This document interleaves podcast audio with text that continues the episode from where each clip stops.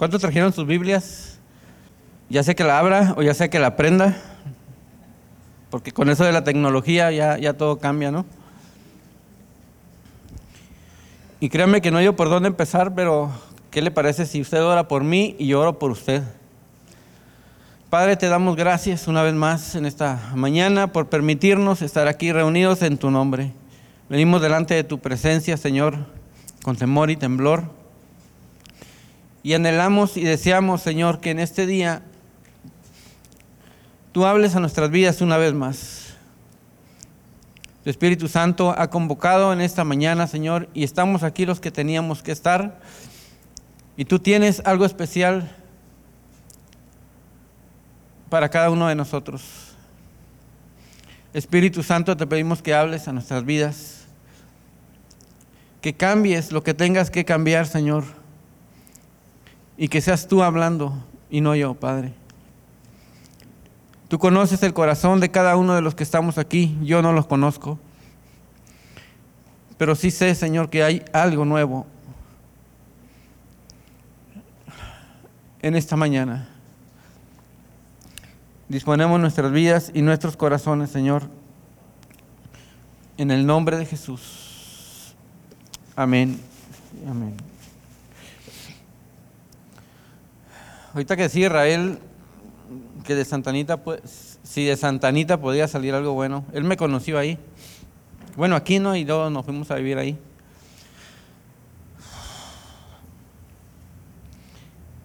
Y yo le decía que desde que entré no paraba de llorar porque cuando yo vi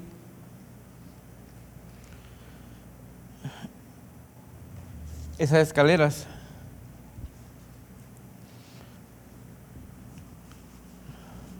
yo me acordé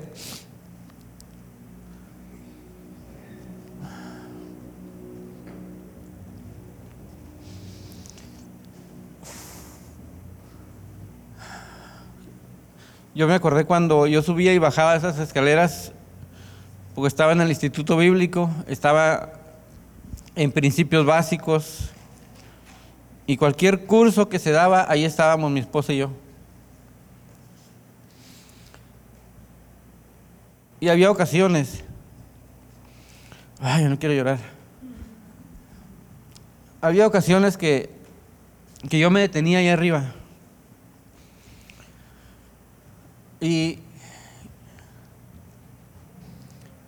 y yo miraba hacia acá abajo.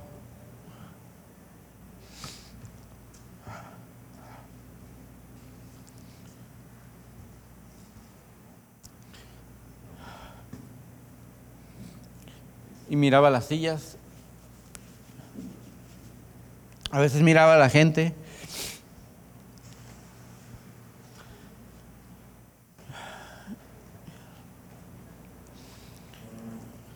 Y Dios me hacía ver en dónde me tenía. Dios me hacía ver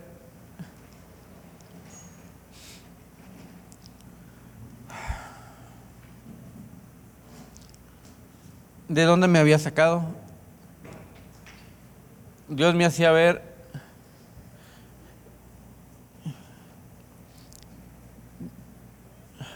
que ahí Dios me estaba preparando para algo. No sabía para qué en aquel tiempo, pero Dios me estaba preparando para algo. Y yo tal vez no sabía ni qué sentía, ni los planes de Dios conocía en aquel tiempo, pero ahí estaba, expectante de lo que Dios tenía para mí, aún desconociendo muchas cosas, pero Dios sabía el corazón que yo tenía y el corazón que mi esposa tenía.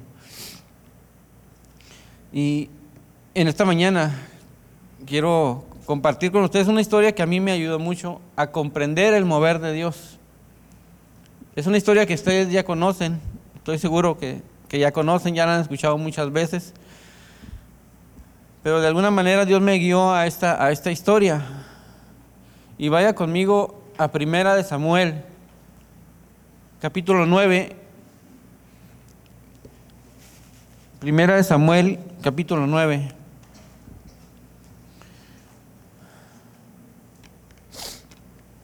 Y ahorita vamos a comenzar a leer.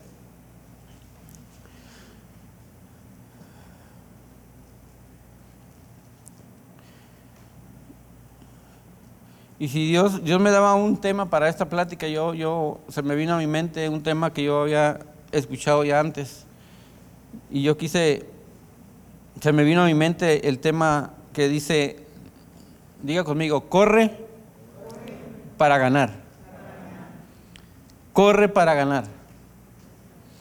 ¿Cuántos de aquí se han alistado o participaron en alguna carrera en la secundaria, en la, en la, en la escuela? ¿Cuántos de aquí? Yo también. Y yo era, pues, uno era bueno para correr, pero siempre había uno mejor que uno, ¿ah? Siempre salía uno mejor que uno. Y, y entonces uno se alistaba, pero no para nada más hacer una carrera leve, sino uno quería ganar. Entonces, en los caminos de Dios, en los caminos de Dios el que te ha inscrito ahí es Él. Porque dice que Él ha puesto el querer como el hacer por su buena voluntad. Él ha sido bueno para que tú te enlistaras en los, en los, en los ejércitos de Él, en la familia de Dios. Y Él quiere que corras para ganar. Dile que está a tu lado, Él quiere que corras para ganar. Y dile, habrá muchos obstáculos que te quieran detener, pero corre para ganar. Corre para ganar.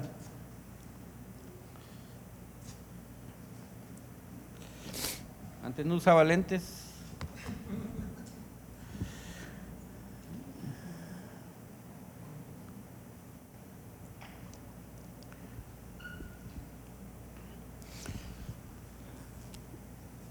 La semana pasada, ah, no, la antepasada le compartí a la iglesia allá conmigo que, que el siguiente 19 de noviembre, anótelo ahí para que no se le olvide, es mi cumpleaños.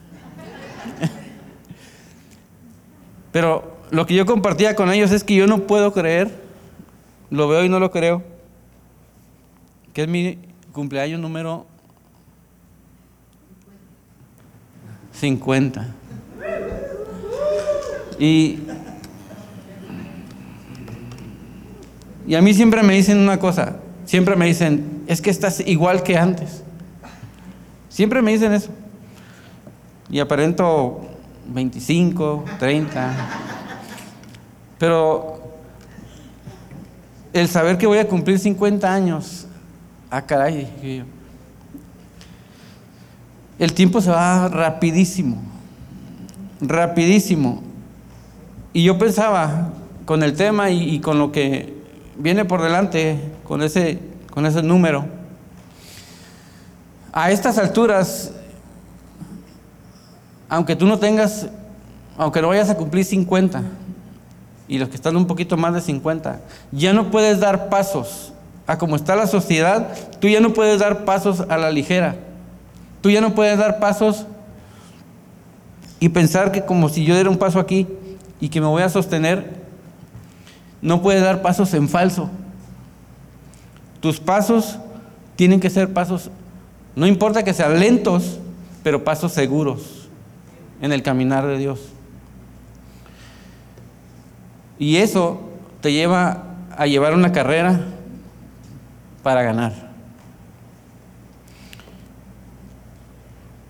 Y quiero compartir, ahora sí vamos a leer un poquito, o un, Vamos a leer algo. En Primera de Samuel 9 en adelante. Yo sé que usted ya conoce la historia. Vamos a leer un poquito rápido para conocer el contexto. Y ahí mientras vamos leyendo vamos a, a ir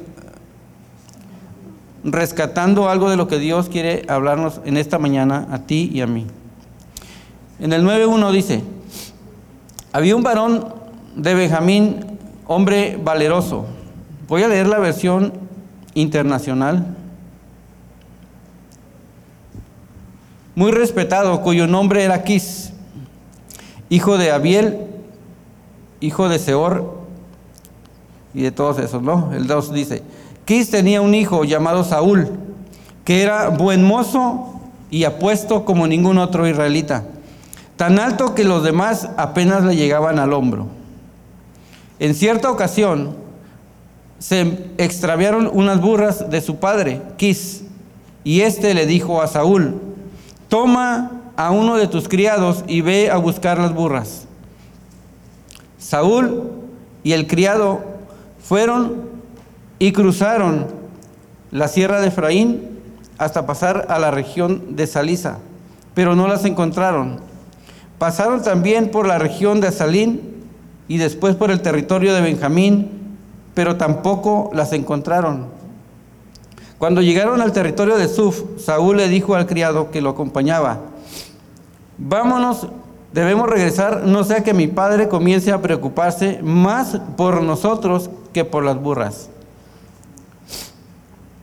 El criado le contestó, en este pueblo vive un hombre de Dios que es muy famoso, todo lo que dice se cumple sin falta.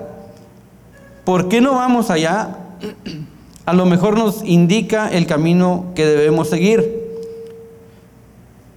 Pero si vamos, ¿qué podemos llevar? preguntó Saúl.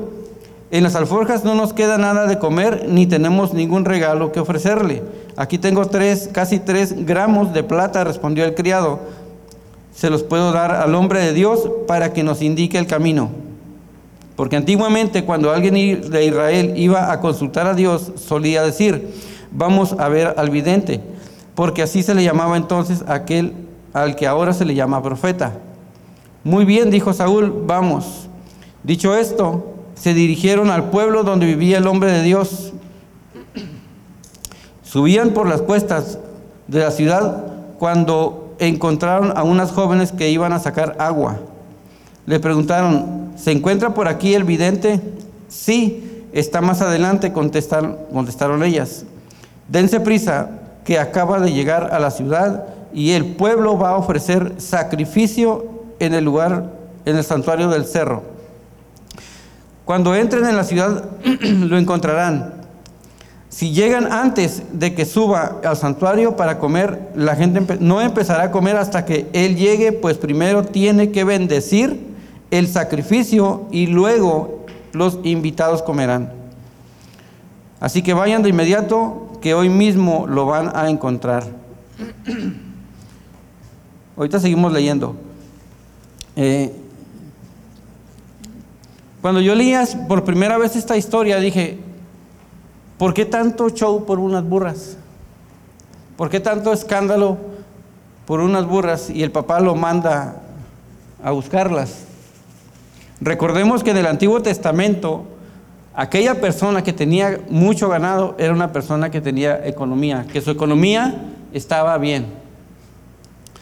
En el Antiguo Testamento se manejaba ese tipo de riqueza. Entonces, si se le pierden esos animales significa que hubo una pérdida. Hubo una pérdida económica en esa familia y por eso Quis, el padre de Saúl, lo envía a buscarlas. y quiero que vayamos y tratando de ver qué es lo que está pasando, porque más adelante viene algo muy interesante. y sigue diciendo el 14. Saúl y su criado se dirigieron entonces a la ciudad. Iban entrando cuando Samuel encontró con ellos, camino al santuario del cerro. Un día antes, aquí empieza lo interesante. Un día antes de que Saúl llegara, el Señor le había dicho, le había hecho esta revelación a Samuel. Y Dios le había dicho a Samuel, mañana a esta hora te voy a enviar un hombre de la tierra de Benjamín. Y lea conmigo lo que sigue.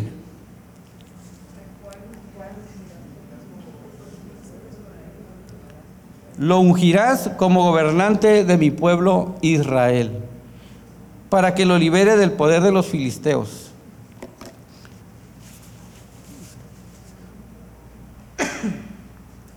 Cuando yo leía esta historia, yo pude darme cuenta de algo. Y dije yo, ¿cómo lo puedo yo relacionar con mi vida? Y yo quiero que piense usted en lo que usted ha vivido tiempo atrás. Piense en las cosas que ha vivido tiempo atrás. Porque ahorita que Israel hablaba de que si de aquel lugar podía salir algo bueno, yo recordé eso. Todas las cosas que yo vivía tiempo atrás. Saúl salió buscando las burras de su padre. Y mire lo que dice más adelante, en el 17. Cuando Samuel vio a Saúl, el Señor le dijo, ahí tienes al hombre de quien te hablé, él gobernará a mi pueblo. Y aquí hay algo tremendo y una enseñanza para nosotros.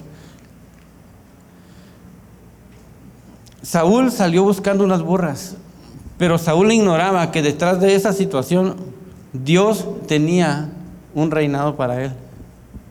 Dios tenía algo especial para él que él no se imaginaba. Y yo no sé qué situaciones tú has vivido tiempo atrás. Y yo quiero que voltees a tu lado y veas a toda la gente que está aquí. Vélos. Cada uno de ellos han vivido situaciones difíciles. Cada uno de ustedes han vivido situaciones difíciles. En el caso de esta familia que estamos leyendo, hubo una pérdida. En ese, en ese caso fue una pérdida económica, pero ¿cuántos de los otros hay diferentes tipos de pérdidas? Pero detrás de una pérdida puede estar el propósito que Dios tiene para ti. Y muchas veces nosotros, ¿qué hacemos? En vez de decir, Señor, ¿qué tienes para mí? ¿O qué me quieres enseñar? Muchas veces nos quejamos nada más. Y no entendemos y no vemos desde el punto de vista de Dios lo que Él nos quiere dar más adelante. Por eso yo le decía que cuando yo estaba ahí parado a veces, en aquellos tiempos, yo lloraba. Porque yo me acordaba de mis, de mis situaciones pasadas. Y cómo Dios tuvo que utilizar todas esas cosas que pasaron. En mi caso, estuvo a punto de perder mi matrimonio. Había casi una pérdida. Pero eso Dios lo usó para traerme a este lugar. Y para que, para que aquí me hablaran del plan perfecto de Dios. Es por eso que yo les digo a las parejas a veces, hoy en día yo doy gracias a Dios por todos los problemas que tuvimos mi esposa y yo. Doy gracias a Dios, porque si no fuera por esos problemas, no estuviéramos aquí y no fuéramos las personas que somos hoy. Y dale gracias a Dios por los problemas que tú tienes, porque detrás de eso viene algo bueno para ti. Y Dios no te quiere dejar igual.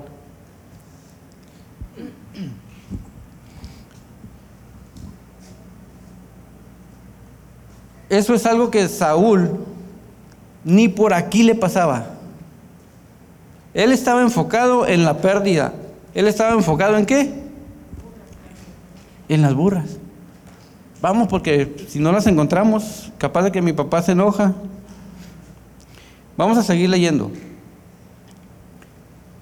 Entonces dice, cuando Samuel, el 17, cuando Samuel vio a Saúl, el Señor le dijo, aquí tienes al hombre de quien te hablé, él gobernará a mi pueblo. Ahí tienes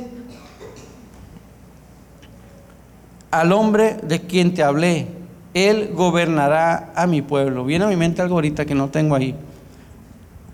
Yo sé, no ocupo preguntar, pero yo sé que los pastores están orando por personas que ellos ocupan.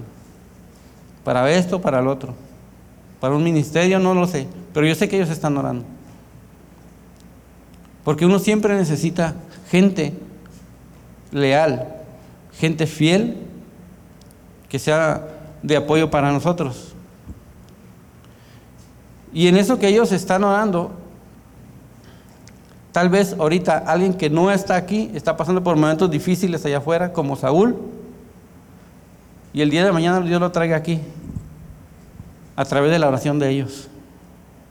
Porque fue una oración la que te trajo aquí. No fue tu corazón tan sensible de ir a buscar a Dios, sino que fueron las oraciones de personas. Porque hay siempre gente orando por ti, siempre. En mi caso, en nuestro caso,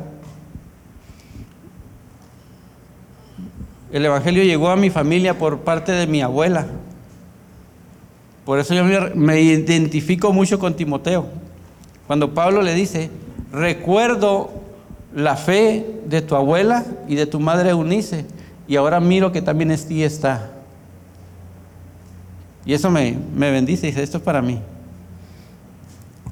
Entonces yo sé que hay gente orando por ti. Y el hecho de que nosotros estemos aquí es por las oraciones de mis familiares. Entonces, las oraciones van a traer un resultado. Eso es de ley. Van a traer un resultado, pero aquí lo importante es, estás viendo desde el punto de vista de Dios tu situación difícil o nos estamos quejando nada más. ¿Qué es lo que quiere Dios a través de esa situación? Dice el 18, al llegar a la puerta de la ciudad, Saúl se acercó a Samuel y le preguntó, ¿podría usted indicarme dónde está la casa del vidente? Yo soy el vidente, respondió Samuel. Acompáñame al santuario del cerro que hoy comerán ustedes conmigo. Ya mañana, cuando te deje partir, responderé a todas tus inquietudes. En cuanto a las burras, fíjese lo que le dice el hombre de Dios.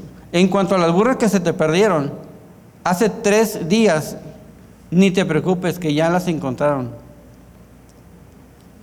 Ahí, cuando yo leí eso, yo entendí. Las burras fueron el pretexto de Dios para sacar a Saúl de aquel lugar y llevarlo a donde Dios quería tenerlo.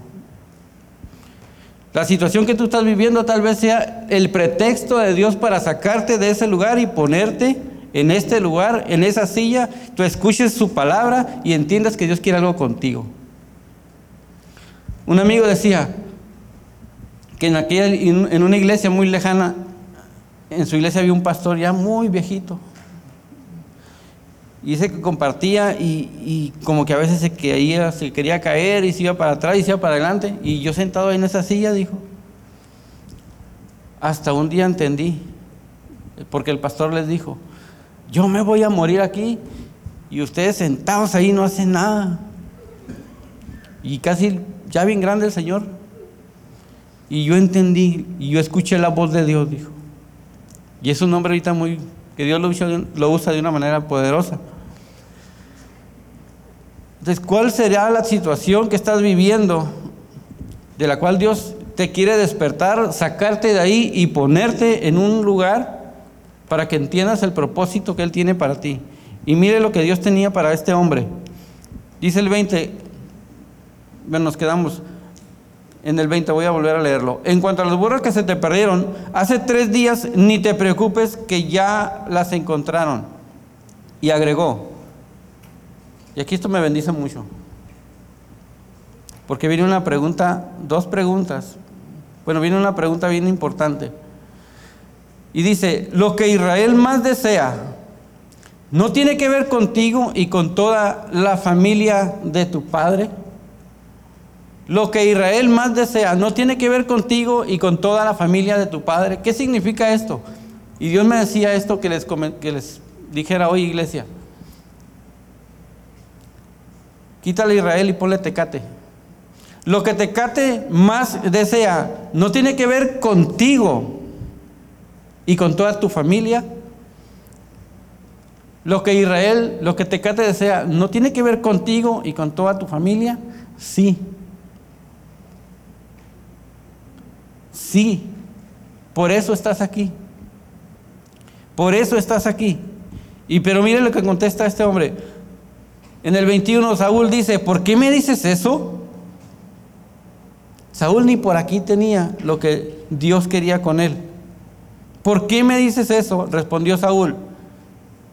Y luego dice, ¿no soy yo de la tribu de Benjamín, que es la más pequeña de Israel? ¿Y no es mi familia la más insignificante de la tribu de Benjamín? tenía un concepto equivocado de él o tenía un concepto de bajo estima de, su propia persona y de su familia. Benjamín era, era el más pequeño de toda la tribu. Y en cierta ocasión en una guerra pues hubo muchas bajas. Era la más por eso dice era la más pequeña. Pero él se consideraba a pesar de que dice la Biblia que aquí les llegaba sobrepasaba a todos. Pero estando tan grandote se sentía bien chiquito. Porque no comprendía lo que Dios tenía para él a través de esa situación que estaba pasando. Y yo no sé tú, pero quiero volver a decirte esto, porque Dios me dijo, recargas, recálcaselos bien. Lo que Tecate más desea no tiene que ver contigo. Miren, les quiero comentar lo que me pasó a mí. Cuando yo llegué aquí, yo salía con varios con, varias personas a compartir o a un desayuno de varones o cosas así. Pero siempre pasaba algo. Si había que compartirle a alguna persona, si éramos tres o cuatro, siempre alguien más lo hacía. Yo no. Yo estaba aprendiendo. Y siempre era lo mismo. Y yo siempre me me miraba que alguien más de los que andaban conmigo tomaba la iniciativa y hacía algo. Y yo, y como que eso se te queda, porque cuando estás al frente y hay que hacer algo, ya no puedes voltear hacia atrás porque estás tú solo, pues tú eres, ¿quién más? Y cuando fuimos para al refugio, pues yo no podía ya no hay nadie. Pues, ¿y tú qué? Yo, pues, pues yo, ¿qué más? Y me forzaba a mí mismo. Pero lo que pasa era que a veces no le creemos a Dios. A veces no creemos que Dios nos puede usar. A veces estamos ahí sentados en una silla y nos acostumbramos nada más a escuchar historias bonitas, a escuchar testimonios, pero no pensamos que Dios nos puede usar a nosotros de una manera especial. Decía un hombre, aún no se ha visto lo que Dios puede hacer a través de una persona que se entrega a Dios al 100%. Yo te invito a que lo descubras en tu vida. No se ha visto y es un reto para ti y para mí. Yo te invito a que lo descubras con tu propia vida. Entonces lo que te cate más desea tiene que ver contigo. Tiene que estar a tu lado, tiene que ver contigo. Tiene que ver contigo. Sigue diciendo, no obstante, Samuel tomó a Saúl y a su criado, lo llevó al salón y les dio un lugar especial. Los invitados que eran unos 30. Samuel lo llevó y le dio un lugar especial. Eso es lo que Dios quiere para ti. Algo especial tiene para ti. Cuando mi esposa llegamos, eh, ella y yo llegamos aquí a este, a este lugar, llegamos mal y lo que sigue, ¿no? Y siempre nos decían que Dios tenía algo bueno para nosotros. Pero yo estaba como Saúl, yo no iba por aquí, no sabía nada. Pero yo no sabía que Dios tenía algo especial para nosotros, ni qué tan especial era. Y Saúl dice, les dio un lugar especial entre los invitados, que eran unos 30. Luego Samuel le dijo al cocinero,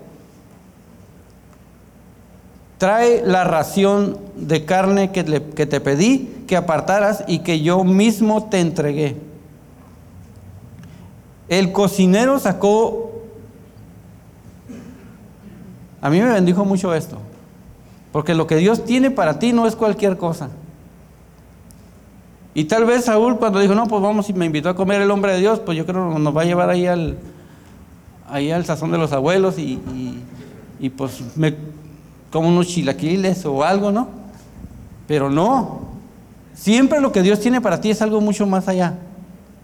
Miren lo que dice, trae la ración de carne que te pedí que apartaras y que yo mismo te entregué. El cocinero sacó un piernil entero y se lo sirvió a Saúl. ¿Se imagina eso? Saúl estaba esperando una, una maruchan, unos chilaquiles y le pusieron un piernil entero. Lo que Dios tiene para ti es algo grande. Pero yo te pregunto, ¿lo crees realmente? Y si yo pregunto, ¿lo crees? Amén. Pero cuando salimos allá afuera y la situación de afuera nos aprieta, ahí se va, se ve realmente si creemos o no creemos.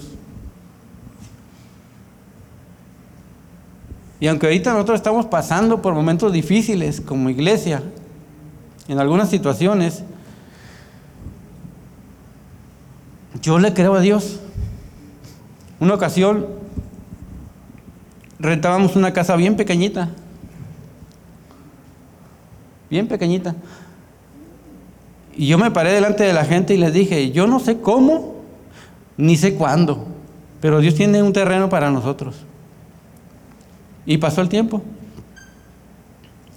Hace tres, cuatro semanas estamos en el terreno. Y yo le hice así. Y recordé aquello. En aquel tiempo yo les dije, no sé cómo ni cuándo, pero Dios tiene un terreno para nosotros. Estamos parados en Él.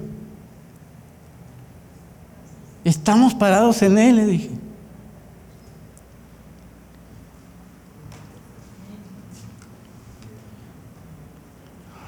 Y les volví a decir, no sé cómo ni cuándo, pero aquí se va a levantar una casa de Dios.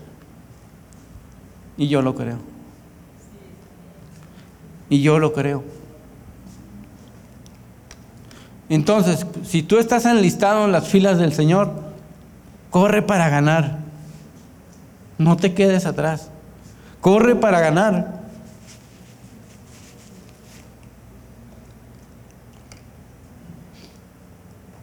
Tal vez podamos voltear hacia atrás y, ver, se nos vienen nombres de personas que, se quedaron atrás, pero eso ya quedó atrás.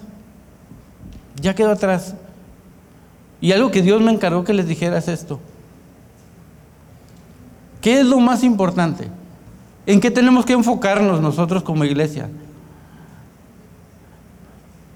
En que tú te desarrolles y crezcas en el propósito que Dios tiene para ti independientemente de quienes estén, independientemente de quienes estén, independientemente de quienes estén en, cualquier lugar. Lo que importa es desarrollar y que tú te desarrolles en el propósito que Dios tiene para ti ahí y aprendas a ser fiel a Dios, independientemente de lo que venga. Esto es, es muy, esto es, es muy semejante al matrimonio. ¿Cuántas veces no he querido dejar a mi esposa yo? Muchas veces, o a mí. ¿Cuántas veces no me ha querido y le he querido hacer cosas? Sí. Pero en el altar, aunque el pastor estaba ahí, yo estaba seguro que el trato que, que, el trato que estábamos haciendo ella yo era delante de Dios. Y aunque han pasado tantas cosas, y de rendirme, y sabes que ya no te aguanto y no me aguantas. No se trata de eso. Se trata de permanecer fieles. En las buenas y en las malas. Pregunta, cuando una familia está pasando por una situación difícil, es cuando más, ¿qué debe suceder? Es cuando más debe unirse, no salir corriendo. Es cuando más debemos unirnos. Entonces lo más importante es que tú aprendas a desarrollarte donde Dios te puso, independientemente de lo demás. Lo demás podrían ser cortinas de humo que quieren evitar que tú veas lo que Dios tiene para ti. Entonces el cocinero sacó el piernil entero y se lo sirvió a Saúl. Entonces Samuel dijo, ahí tienes lo que estaba reservado para ti. Come pues antes de invitar a los otros, tu ración ya había sido apartada para esta ocasión. Hay algo preparado para ti, para una ocasión especial, pero aguas. Porque también suele suceder que eso puede recibirlo alguien que sí le crea a Dios. Y tal vez tú no.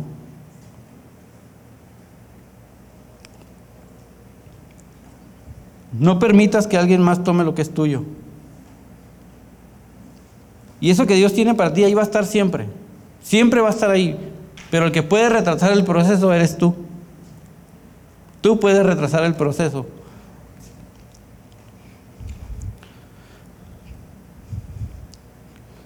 Dice, luego bajaron del santuario a la ciudad y Samuel conversó con Saúl en la azotea de su casa.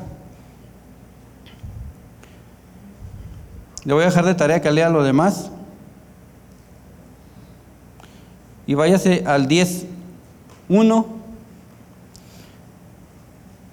Dice, entonces Samuel tomó un frasco de aceite y lo derramó sobre la cabeza de Saúl. Luego lo besó y le dijo, el Señor es el Señor quien te ha ungido para, lo, para que gobiernes a su pueblo. Su versión dice, ¿no es el Señor quien te ha ungido?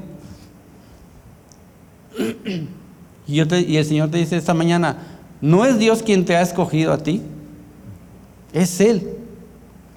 Es Él el que te ha escogido, a pesar de lo que eres, a pesar de cómo eres, no te ha desechado. A pesar de que muchas veces te han invitado a ser parte de X cosa y no has querido. A pesar de que muchas veces lo has negado, pero Él ahí está. Su amor no se acaba. Como cantamos hace un rato, su amor es inagotable. Él tumba montañas, y como decía la, la alabanza de hace un momento, con tal de alcanzarte a ti y alcanzarme a mí. Es Él el que, te el que quiere darte lo que tiene para ti. Dice, hoy mismo cuando te alejes de mí y llegues a Celsa, en el territorio de Benjamín, cerca de la tumba de Raquel, verás a dos hombres que te dirán, ya encontramos las burras que andabas buscando. Pero tu padre, escuche bien esto, pero tu padre ya no piensa en las burras, sino que ahora está preocupado por ustedes y se pregunta, ¿qué puedo hacer para encontrar a mi hijo?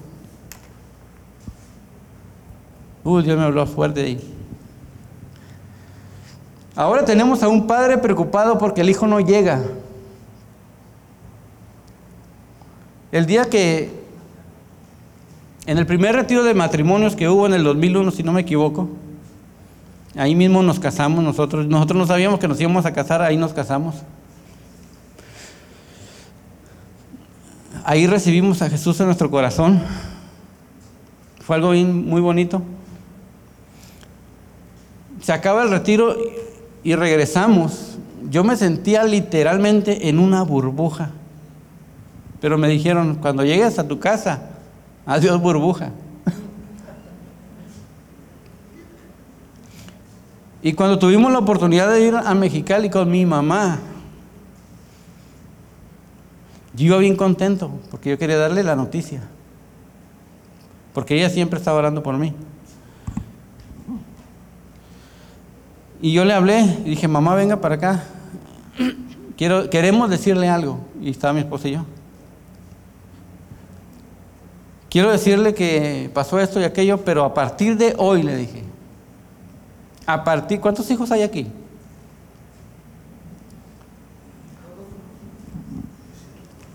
Bueno, todos somos hijos, ¿no?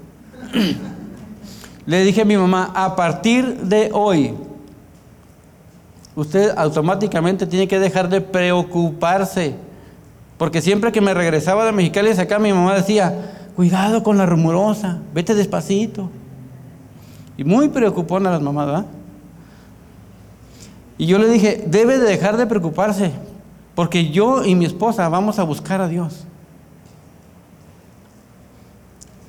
Vamos a esforzarnos por buscar a Dios con todo nuestro corazón aunque muchas veces yo pasaba por aquí y no venía hace, hace muchos años, yo sabía que el día que yo entrara aquí me iba a quedar. Por algo yo sabía eso. Dios ya me tenía apartado. Las oraciones de mi mamá hicieron efecto a su tiempo.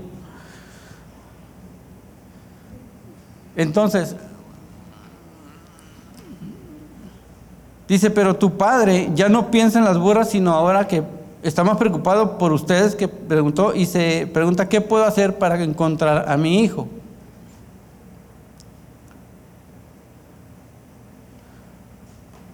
¿Por qué preocuparse por un hijo que busca a Dios de todo corazón? Automáticamente tenemos que descansar nosotros como padres, aunque ellos tienen también su proceso.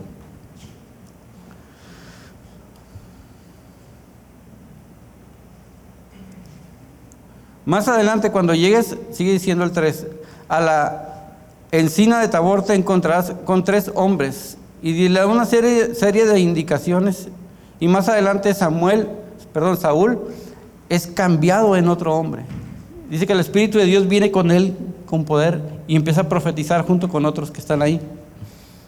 Y le dice, a partir de hoy puedes hacer lo que quieras porque Dios está contigo. Dios está contigo. Y quisiera decirles que le fue muy bien a Saúl, pero conocemos la historia de que no, no le fue muy bien. Saúl se enlistó en las filas del Señor y corrió, pero no para ganar. Por eso te digo, corre para ganar. Y la historia es muy larga, haría falta tiempo.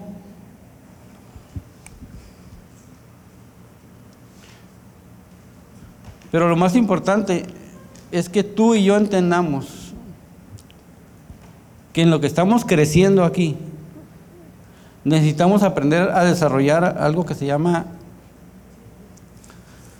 unos principios de liderazgo, que es la lealtad y la fidelidad. Tú mantente corriendo para ganar. Si tu vecino te saca las lenguas, no hagas caso. Recordemos que este es un lugar donde vienen Vienen los enfermos como un hospital. Yo que trabajo en un hospital, pues lo veo todos los días. Vienen enfermos y se medio curan y luego se van.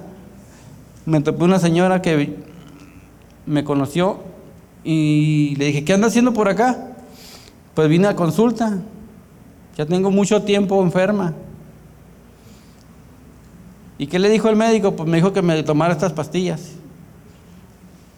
Y luego me dice, pero no me las tomo. Entonces, ¿a qué viene? Entonces, ¿a qué venimos si no tomamos lo que Dios nos da? Mire, muchas veces tenemos algo equivocado porque me pasó a mí. A veces queremos, como ya tenemos mucho conocimiento, a veces queremos que venga algo muy wow, algo, alguien de lejos, una revelación, super revelación y todo eso. No ocupamos eso.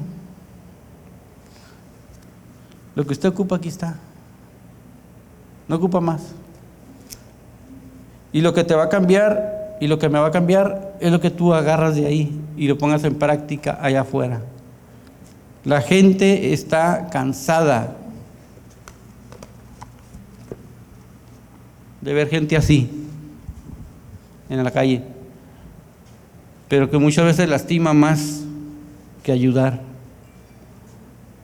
Mejor guárdala aquí, háblala, ama a la gente, ama a los que te, a los que te caen mal, ama al que está a tu lado. Ese es el gran mandamiento. Ese es el gran mandamiento. Y corre para ganar. Corre para ganar. Es triste ver que a veces ocupamos, voy a hablarlo como, como pastor nosotros, es triste ver que a veces ocupamos apoyo de alguien y, y vemos el vemos bueno la bola de gente no así lo voy a decir. Y un ejemplo llega alguna pareja con necesidad y, tú estás ocupado y, y, ah, le voy a decir a... Y te quedas así porque ninguno está... Andan por la calle de la amargura todos. Entonces necesitamos gente que le crea a Dios, que te quiere sanar, que quiera que aprendas a desarrollar la fidelidad y la lealtad en tu vida, eso te va a llevar a ganar. ¿Y qué es la lealtad o la fidelidad? Va muy ligado. Es estar y permanecer en el lugar que Dios te puso, aún en momentos cambiantes. Y estar ahí después de que tal vez muchos ya no estén. Esa es lealtad y fidelidad. Al llamado que Dios te dio, no a quien está al frente, al llamado que Dios te dio ahí.